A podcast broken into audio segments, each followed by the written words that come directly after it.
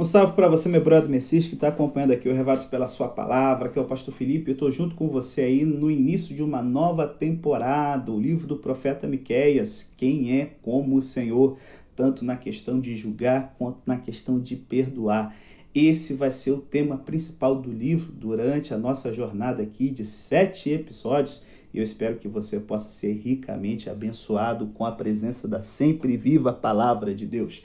E aí, gente, Chegou o momento aqui, todo o primeiro capítulo da nossa temporada. Eu falo aqui sobre o contexto histórico em que o profeta viveu e tal. Então o áudio costuma ser um pouquinho maior, mas fica ligado que entender isso é super importante para você entender o porquê que Miqueias aqui tem mensagens tão duras no início do capítulo e mensagens tão agradáveis na reta final, tá? Qual era o contexto em que ele vivia? Esse profeta aqui, ele foi contemporâneo de Isaías e Amós, viveu no final do século 8 a.C., um período em que Israel e Judá experimentaram um ressurgimento de poder e de grande prosperidade material. Jeroboão II, que a gente já falou em outros episódios aqui dos profetas menores, ele havia, junto com o rei Uzias, certo? Jeroboão Israel, Uzias em Judá, estendido as fronteiras do reino, e isso implicava em rotas comerciais e ouro fluindo para o bolso dos novos ricos da nação. Só que essa prosperidade aqui não era universal. Os novos ricos de ambos os reinos usaram sua riqueza para explorar os pobres, o que resultou em tempos de grande deslocamento social. Muitas famílias perderam a terra dada por Deus a seus ancestrais e assim perderam todo o seu sustento.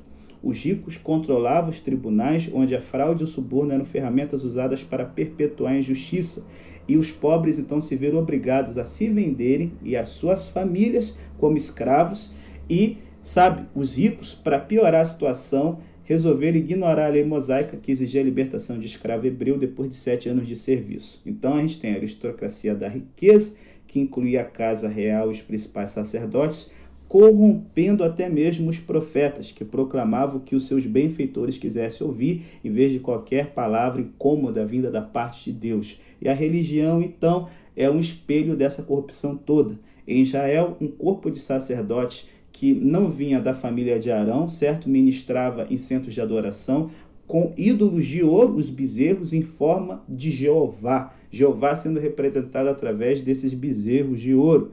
E Judá Israel haviam permitido com que práticas pagãs entrassem dentro da adoração verdadeira, certo?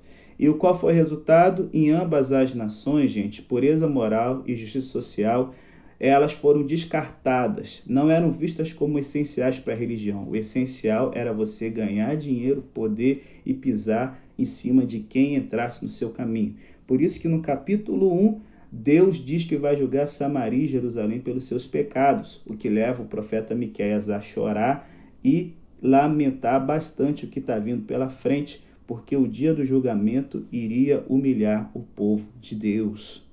Então quero destacar aqui com você aqui três lições do texto bíblico de hoje para a gente. Primeira lição: Deus ele se importa com a essência de uma nação.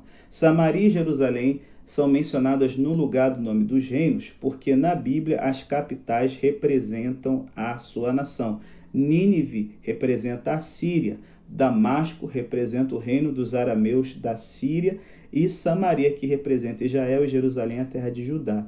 Porém, a gente tem coisas aqui mais implícitas do que apenas um recurso literário.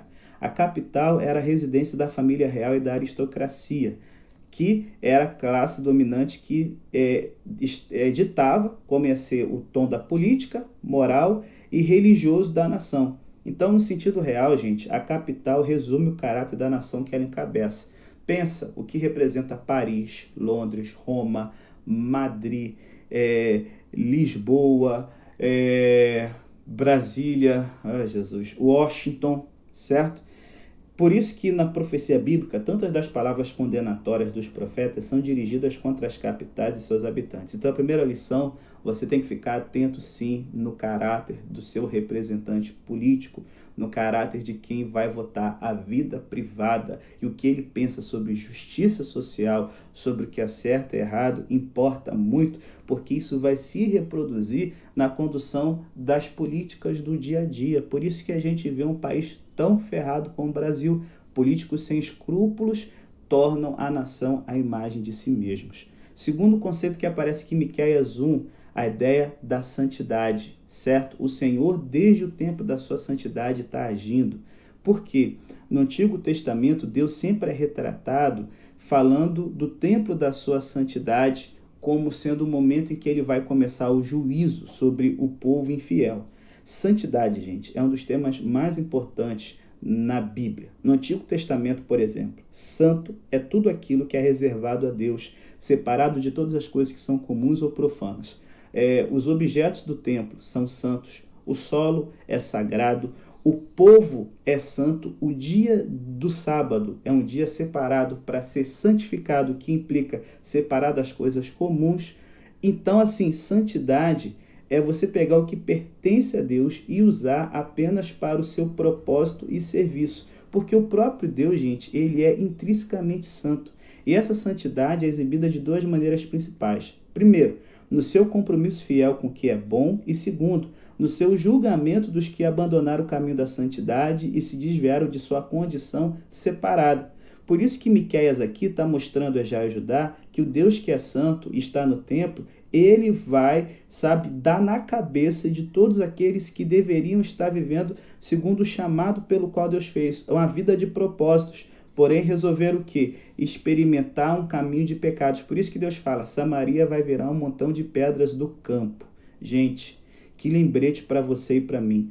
Nós somos separados para Deus também. Devemos servi-lo e revelar sua bondade por meio de vidas marcadas justamente por essa qualidade. Porém, se a gente se desviar e seguir o caminho tomado por Judá e Israel, Deus ainda assim exibirá sua santidade em nós. Isso não vai ser uma coisa legal, não, porque vai envolver julgamento e, cara, o juízo de Deus é para fazer a gente chorar, que é o que acontece aqui na reta final do capítulo. Os versos 10 a 15, o profeta ele faz um jogo de palavras com o nome das cidades aqui, do qual é, estava em volta da sua cidade natal, Moreset Gat. Por exemplo, Bet-Leafra significa a casa do pó, e ele fala: vocês tinham que estar rolando no pó para se humilhar diante do juízo que vem. Safir significa agradável, porém, os habitantes de Israel e Judá teriam uma experiência desagradável de serem despidos e levados para o exílio.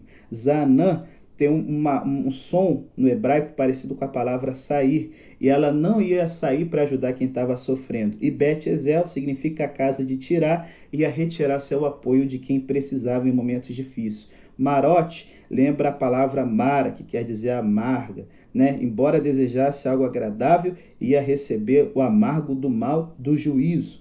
Laques era uma guarnição é, que protegeu o caminho para Jerusalém e os seus cavalos ligeiros, que tem ligeiro é um termo hebraico que lembra o nome Laques, não iam ajudar o povo a ter uma fuga rápida. Então aqui Moreset Gat, a palavra Meorachá significa prometida.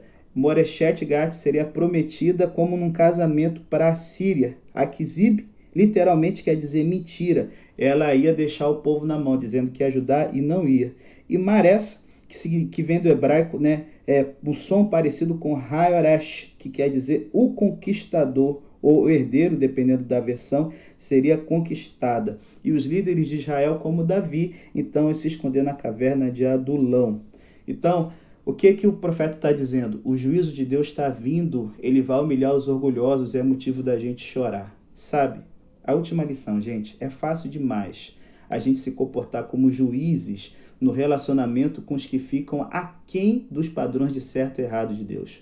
Contudo, Miqués, em vez de estar feliz e dando risada dos caras que vão se ferrar, ele adota uma postura de, de sabe, de tristeza, de chorar sinceramente pelo que vai acontecer. É, ele não está sentindo aqui superior, mas ele se sente esmagado pela enormidade dos pecados que prevaleciam em sua sociedade, porque ele era membro daquela sociedade e, portanto, não estava isento de culpa.